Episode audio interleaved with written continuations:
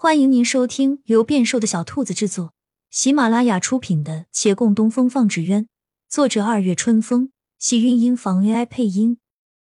欢迎订阅，期待你的点评。第二百三十九集，陈华渊不明白的还有很多。那些艺人们黯然垂泪，他隐约知道他们对这个行业有感情。而他哥哥勃然大怒，他并不是很能看懂。难道他也有那么深的感情吗？没看出来。他想再看看，但今天没机会了。对面又是一拳打来，直击中他的眼，飒然叫他眼冒金星。而后又挨了不少拳头。他平日为了好模样，不敢叫自己吃的太多，纤瘦身子面对健壮兄长完全没有招架之力，又因为谨慎。跟他兄长摊牌的时候，早已经叫宅里下人都退得远远的。后来他踉踉跄跄，口中有一丝心甜。混沌之际，他听那人哀道：“你走吧，别管我了。你不缺这一个绸缎庄，而我也不劳你费心。我这红渊坊今日是关了门，但往后就算他再也没法重开，我也不会改成其他的。红渊坊的牌子永远不会落。”他擦拭了下嘴角溢出的血迹，嘲讽道：“那你应该改成红方，要不生红方吧，顺嘴。”含糊不清的视线里，有人捂了一下脸，不知道在擦什么。而他已支撑不住，将倒之时，身子到底还是有人搀了一把。他的伤没养好就走了。陈家向附近的人悄悄说，他是被他哥给赶走的，却有人反驳。陈二公子在外面不知道有多少宅子，你叫他在咱们这小城久住，他也不一定愿意，用得着人赶吗？他走的时候瞥了眼红渊方店铺大门，虽然没开，但才擦了一遍，十分光亮。那牌匾上“红渊坊”三个字也没有变。马车悠悠出城，他想自己这辈子大抵是不会再回来了。城门口倚墙而站的人也在想：你小子。这辈子再别让我见到你！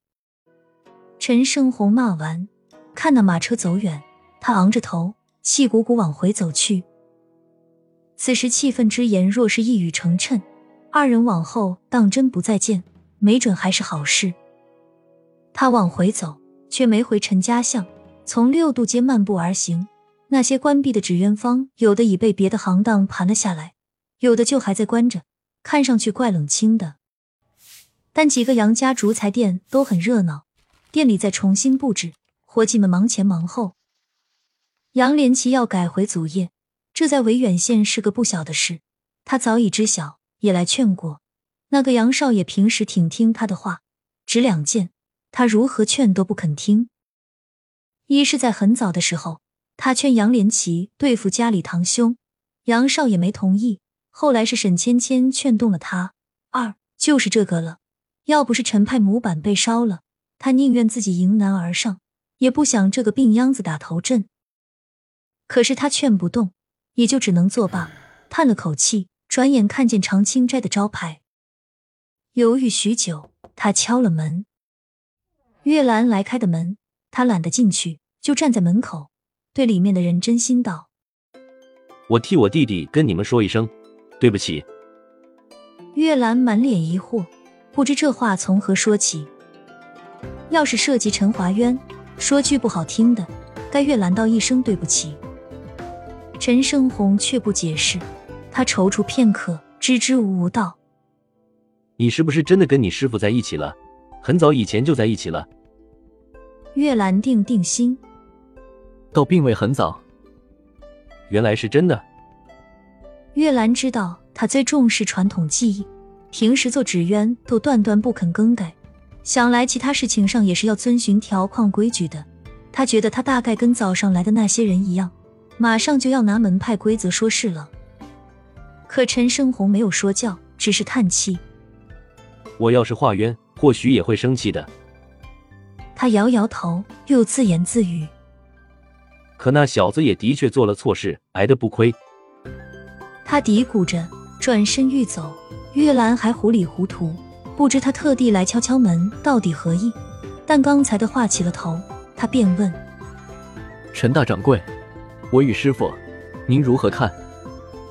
这个事儿跟我又没关系，我哪里管得着？不都是掌握在你们自己手中吗？